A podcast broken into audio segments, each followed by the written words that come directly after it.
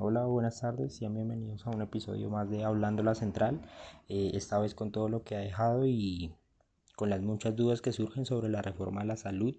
eh, que es la que actualmente pues ha habido muchas opiniones diversas entre si es, si es buena, si es mala. Estamos aquí para aclarar algunos puntos de, de esa reforma. Hoy nos acompaña Valentina, Jennifer, Luisa y quien les habla Santiago mm, para exponer un poco sobre qué trata esta reforma tributaria, qué puntos tiene en contra, qué puntos tiene a favor y bueno, eh, comenzamos. Bien, Jennifer, quisiera empezar contigo y que nos contaras un poco de,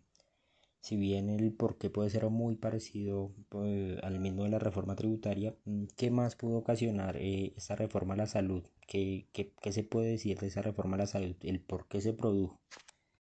Otro de los temas principales que ha desencadenado fuertes movilizaciones del pueblo colombiano es la nueva reforma a la salud, que exige que el proyecto se retire o se modifique.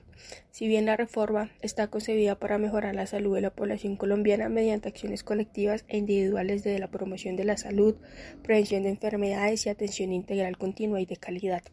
La molestia se genera por no ser clara en su totalidad, pues no determina con exactitud la manera en la que se distribuirán los recursos, cómo se sostendrá el sistema, cuál será el verdadero alcance de las gestoras de salud y de qué forma intervendrá el gobierno.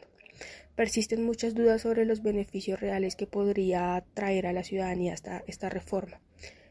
y conducen a predecir una posible falta de garantías para que la salud siga siendo considerada un derecho fundamental en el país. Con esta nueva reforma existen aspectos que generaron molestia y motivaron al gremio de los médicos las movilizaciones masivas. Uno de ellos es el pago obligatorio de la póliza de patologías,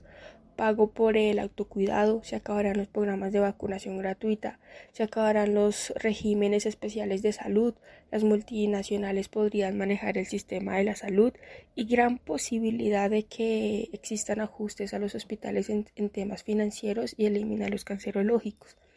Los hospitales universitarios eh, tendrán la potestad de titular médicos especialistas y así no solo suplir la demanda existente, sino también disminuir el grado de insatisfacción de los usuarios que no logran citas con especialistas en el momento en que lo necesitan.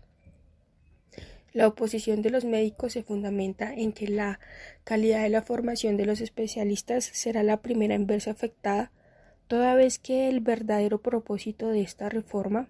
consiste en incrementar la oferta abaratando la, la mano de obra de ellos. La sustitución de las entidades promotoras de salud por la nueva figura de gestores del servicio de la salud descrita a lo largo del capítulo 6 de la reforma. Este cuestionamiento es que no se percibe un profundo cambio funcional entre el papel de los nuevos gestores y lo que venían haciendo las EPS en el desarrollo de su reprobada gestión. La percepción generalizada al respecto es que la EPS no desaparece, sino que al contrario se mantienen con todos sus vicios y efectos bajo un nuevo nombre. Eh, Valentina, ¿en, qué consiste o consistió esta reforma a la salud? ¿Qué, nos puedes decir acerca de ella? Si es buena o, es mala eh, para beneficio de los colombianos, ¿no? Forma la salud, aunque actualmente no se encuentra 100% aprobada, hemos sido partícipes y hemos estado al tanto de las diferentes movilizaciones y cese de actividades que la misma comunidad colombiana, estudiantes, residentes y profesionales de la salud exigen que este proyecto de reforma se retire o se modifique. Hablaremos principalmente de dos puntos álgidos a pesar de que hay muchísimos más. ¿Por qué hablaremos de estos dos? Porque Em, para nosotros es posible que la garantía de la salud eh, se vea afectada y que ésta no, sea, no siga siendo considerada un derecho fundamental en el país. En el artículo 44 del capítulo 7, referente a la formación y el ejercicio del talento humano en salud, las instituciones de educación superior como los hospitales universitarios, reconocidos por la ley, podrán otorgar títulos de especializaciones médicas y quirúrgicas en medicina el artículo revela que los Ministerios de Educación y Salud y Protección Social se encargarán de definir conjuntamente las características de los programas de especialización ofrecidos para la obtención de registro calificado. La oposición de médicos se fundamenta en que la calidad de la formación de los especialistas será la primera en verse afectada, toda vez que el verdadero propósito de la reforma en este apartado consiste en incrementar la oferta abaratando la mano de obra. En últimas, los artículos 44 y 53 de la reforma tienen el potencial de profundizar sustancialmente la gran precariedad laboral que prima en el medio. El segundo aspecto que hablaremos aquí es de mucha importancia y uno de los puntos que más para nosotros han sido inconformes, pues ha generado eh, cierta oposición para todos los usuarios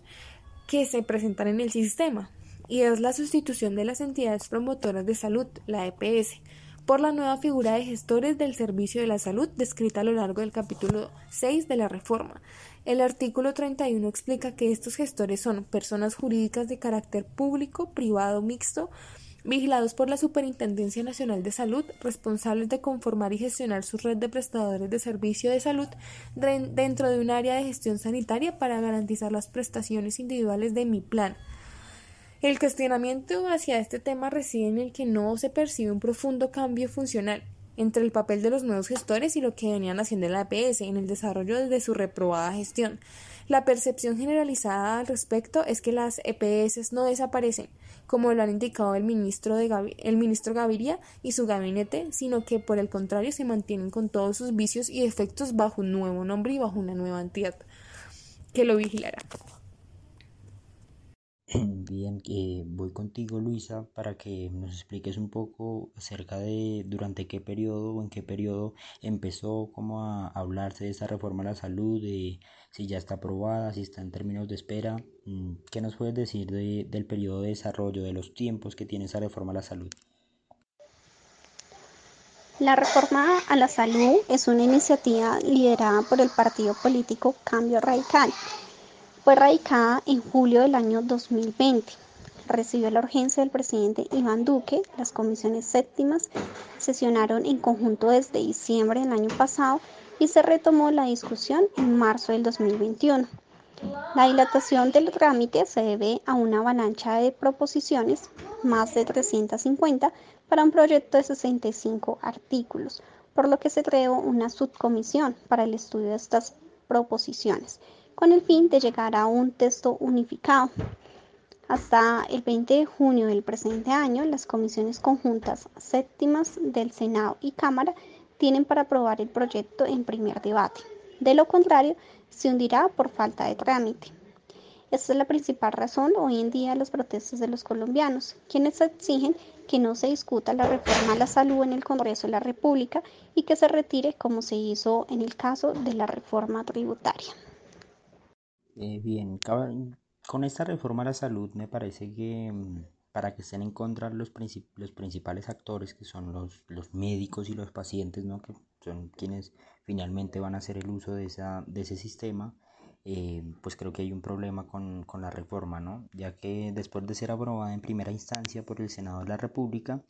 eh, esta reforma se mantiene en entredicho, esta vez ante la oposición expresa de gremios, estudiantes, residentes y profesionales de la salud, quienes en escenarios públicos y a través de las movilizaciones y del cese de actividades exigen que el proyecto de reforma impulsado por el gobierno eh, sea retirado o, por lo menos modificado. ¿no? Si bien la reforma, según cita el proyecto de ley ordinaria, está concebida para mejorar la salud de la población colombiana mediante acciones colectivas e individuales de promoción de la salud, prevención de enfermedades y atención integral, continua y de calidad, la molestia que genera la propuesta deriva de la presentación de un articulado que muchos han calificado como ambiguo, mm, ya que este, digámoslo así, no determina con exactitud la manera en que se distribuirán los recursos, cómo se sostendrá el sistema, cuál será el verdadero alcance de las gestoras de salud y de qué forma intervendrá el gobierno. Eh, bueno, mire, hasta el momento se han identificado cuatro puntos álgidos que, suscitan dudas sobre los beneficios reales mm, que podría traer a la, ciudadanía, a la ciudadanía esta reforma y conducen a predecir una posible falta de garantías para que la salud siga siendo considerada un derecho fundamental en el país. Yo creo que sin lugar a dudas el principal aspecto que generó molestia y motivó movilizaciones masivas del gremio médico tiene que ver con la propuesta pues, de que los hospitales universitarios tengan la potestad de titular médicos especialistas y así no solo suplir la demanda existente, sino también disminuir el grado de insatisfacción de usuarios que no logran citas con especialistas en el momento en que lo necesitan. Eh, cabe aclarar que el, sistema de salud ahorita es muy pobre, cada, prácticamente uno llama y no, no hay cita para el día después o para dos días, sino toca irse un mes después para que le den a uno una cita o le dan una de esas famosas citas que, por teléfono, que eso, pucha, no, no genera, no genera un cambio en la salud o, los médicos no, no, dicen mayor cosas, por lo que me parece una, una real pérdida de tiempo. Entonces yo creo que mm, la oposición de los médicos se fundamenta en que la calidad de la formación de los especialistas será la primera en verse afectada, toda vez que el verdadero propósito de la reforma en esta parte consiste en incrementar la oferta abaratando la mano, abaratando la mano de obra. Eh, en últimas, los artículos 44 a 53 de la reforma tienen el potencial de profundizar sustancialmente la gran precariedad laboral que prima en el medio Em, el segundo aspecto de suma importancia y uno de los que mayor inconformidad ha generado en los usuarios del sistema es la sustitución de las entidades promotoras de salud, la EPS, por la nueva figura de gestores del servicio de la salud, descrita a lo largo del capítulo sexto de la reforma, el artículo 31, Explica que estos gestores son, y cito, personas jurídicas de carácter público, privado o mixto, vigilados por la Superintendencia Nacional de Salud, responsables de conformar y gestionar su red de prestadores de servicios de salud dentro de un área de gestión sanitaria para garantizar las prestaciones individuales de mi plan. El cuestionamiento hacia este tema reside en que no se percibe un profundo cambio funcional entre el papel de los nuevos gestores y los que venían haciendo las EPS en el desarrollo de su reprobada gestión. Yo pienso que la percepción generalizada al respecto es que pues, la EPS no desaparece como lo ha indicado el ministro Gaviria y su gabinete, sino que, por el contrario, se mantienen con todos sus vicios y defectos bajo un nuevo nombre, exactamente lo mismo. Eh, y en tercer lugar, creo yo, lo separé en tres lugares, es que el artículo 19 del capítulo sexto que hace referencia al plan de beneficios individual de salud, dice, el plan de beneficios individual de salud, que en adelante se llamará mi plan, incorporará los servicios y tecnologías de salud que hagan parte del núcleo esencial del derecho a la salud, que sean financiables con recursos del sistema y requeridos para la promoción de la salud, la prevención, atención y paliación de la enfermedad y la rehabilitación de sus secuelas. Mi plan está estructurado con el fin de lograr los mejores resultados en salud con la mejor utilización de los recursos disponibles. Eh, me parece que es un plan que se puede corregir para que, para, repito, para que no estén de acuerdo los, eh, los médicos y los pacientes que son los que principalmente se van a ver involucrados en esto, pues evidentemente hay algo mal. Eh, evidentemente yo creo que el sistema de salud no puede seguir siendo una cosa privada, una cosa de dinero porque he visto como en hospitales se, como que se separa ¿no? a, la, a la clase pobre de la clase rica, como poniendo, poniendo diferentes segmentos. Bueno, acá duerme usted y, y ahí prácticamente no hay camillas y en el otro lado vemos tres, cuatro camas disponibles con televisor. Uno dice, ¿por, ¿por qué no lo ponen acá si el espacio está libre? Y dice, no, no, no, acá no puede ingresar. Entonces yo pienso que si hay, hay un déficit en el sistema de salud, veo necesaria una reforma para, para, aunque, para cambiar esto, pero, pero evidentemente no lo están haciendo y lo que están haciendo es em, pues no generar un, mayor cambio que el cambio de nombre a una EPS, ¿no? Pienso que la reforma se puede mejorar y, que los actores involucrados eh, tienen que estar de acuerdo porque, repito, son principalmente las personas que, que van a hacer uso de esta herramienta. Bueno, las consecuencias que deja esta reforma a la salud en, en cuestión de en el ámbito local eh, pues yo pienso que primeramente pues el, el, paro de los médicos que pues en este momento están pasando tal vez el momento más difícil con esa crisis epidémica que ya va desde hace dos años y pues no tenerlos en el puesto de trabajo pues pues no es conveniente en estos momentos. Y el segundo yo creo que Colombia se dio cuenta que, que esa reforma sigue siendo igual y que separa mucho más eh, a los a la clase alta de la clase baja no y, y realmente pareciera que que no pensaran en, en, las, en las vidas de los estrato 2, de los estrato 1, que pues son los, los, los más pobres claramente de Colombia, eh, pero, pero la situación no, no está bien. O sea, sabemos que se necesita plata, sabemos que por lo menos yo entiendo que es necesaria una reforma a la salud, pero, pero me parece que está muy errada en estos momentos porque pues le sigue dando beneficio a los que tienen y a los que no, pues prácticamente yo creo que va a seguir igual. Muchos me han dicho que, bueno, pero la reforma a la salud no es tan grave y, es que no cambia mucho la reforma a la salud, lo que, lo que quieren hacer no, no cambia mucho el, en el sistema en el que ya estamos y el sistema en el que ya estamos es malo. Debería haber una reforma,